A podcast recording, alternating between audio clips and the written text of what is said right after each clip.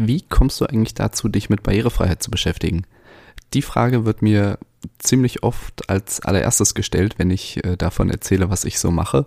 Ähm, warum das so ist, das erzähle ich dir jetzt nach dem Intro. Barrierefrei Podcast mit Martin Schienbein. Das zeigt ja auch schon das äh, größte Problem eigentlich, denn Barrierefreiheit ist für viele leider nach wie vor ein Randthema, also ein Spezialbereich für Betroffene und irgendwie nichts, womit man sich freiwillig beschäftigt. Und ich glaube, diese Frage würden mir wenige stellen. Also dieses, wie kommst du denn dazu, wenn ich mich nach dem Studium für den Beruf des Statikers entschieden hätte oder Bauleiter oder Bauphysiker geworden wäre? Ähm, ja, ich kenne die Frage auch schon äh, aus der Zeit, bevor ich mich mit Barrierefreiheit beschäftigt habe. Da hatte ich nämlich ein anderes Randthema. Da habe ich im Bereich der Schadstoffe gearbeitet. Das heißt, ich habe mich freiwillig mit Asbest zum Beispiel beschäftigt. Etwas, womit man sich ja sonst eher weniger gern beschäftigen möchte. Und ehrlich gesagt frage ich mich auch heute, wie ich da eigentlich dazu gekommen bin. Aber da muss ich sagen, das ist einfach passiert dass ich mich mit Barrierefreiheit beschäftige, ist aber nicht einfach so passiert. Ähm, die Wichtigkeit und auch die Dringlichkeit, dass es in dem Bereich Veränderungen geben muss, habe ich schon im Studium erkannt. Da bin ich nämlich auf das Thema aufmerksam geworden und habe äh, relativ schnell festgestellt, wieso machen das denn nicht eigentlich alle so? Das ist doch total logisch. Also das, was barrierefrei ist, ist das, was eigentlich logisch ist. Und ja, zwischen diesem Moment, als ich das festgestellt habe, und äh, dem Moment, dass ich mich selbstständig gemacht habe, lag dann erstmal die schon erwähnte Schadstoffphase. Wie gesagt, auch die ist einfach ähm, passiert. Und in dem Bereich bin ich aber an Myasthenie und an Morbus Bechterew erkrankt. Das hatte ich ja auch schon in der Vorstellungsfolge am Anfang so ein bisschen erzählt.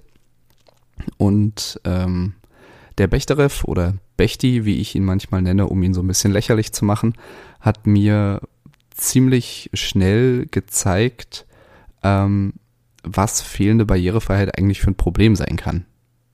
Ich habe innerhalb von ganz kurzer Zeit gelernt, dass ähm, Barrierefreiheit eben nicht nur ein Randthema ist und nichts ist, was nur Betroffene ähm, angeht. Wobei in dem Moment war ich tatsächlich selber ein Betroffener und da hätte ich mir gewünscht, dass ich oder dass viele andere schon früher über das Thema nachgedacht hätten und auch entsprechend gehandelt hätten. Wie schon gesagt, hatte ich die Notwendigkeit für Barrierefreiheit ja vorab schon erkannt, aber erst in dem Moment, als ich selbst Betroffener war, ähm, ja, habe ich mich so ein bisschen radikalisiert. Also zumindest wurde mir das äh, mittlerweile schon ähm, von einigen Menschen gesagt, dass ich in meinem Eintreten für Barrierefreiheit ziemlich radikal bin.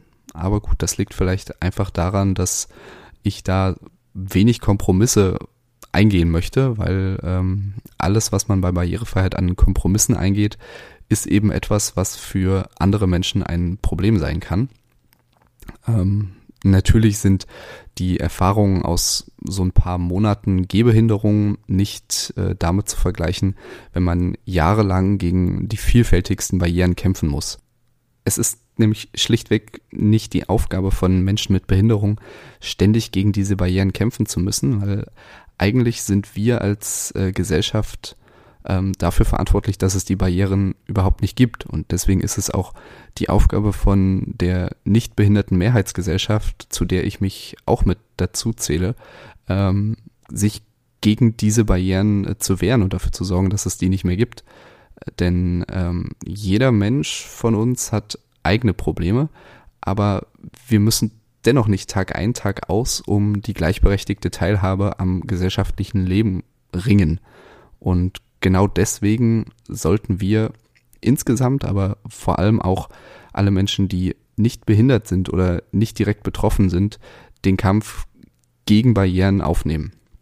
Und ja, das ist auch der Grund, warum ich den Kampf gegen Barrieren aufgenommen habe. Denn solange Barrierefreiheit nicht von allen Menschen als selbstverständliche Grundlage für unser Zusammenleben angesehen wird, solange wird es auch ein Kampf bleiben. Und wenn auch weiterhin jeder Cent, der theoretisch für eine barrierefreie Lösung eingesetzt werden könnte, weggestrichen wird oder anderweitig verwendet wird, solange bleibt es auch ein Kampf.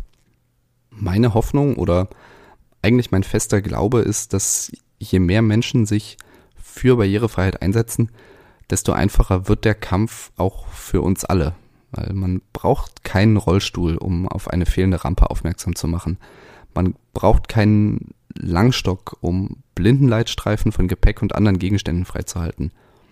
Man braucht keine Autoimmunerkrankung so wie ich, also man braucht keine persönliche Betroffenheit, um sich für Barrierefreiheit einzusetzen. Und das ist auch das, was ich mit dem Barrierefrei Podcast hier erreichen möchte. Dich und natürlich viele andere Menschen zu erreichen, um sich für Barrierefreiheit einzusetzen. Also, wenn du jemanden kennst, der auf unserer Seite steht und der mit mir und mit dir für Barrierefreiheit eintritt und gegen Barrieren kämpft, dann leite diesen Podcast doch einfach mal weiter.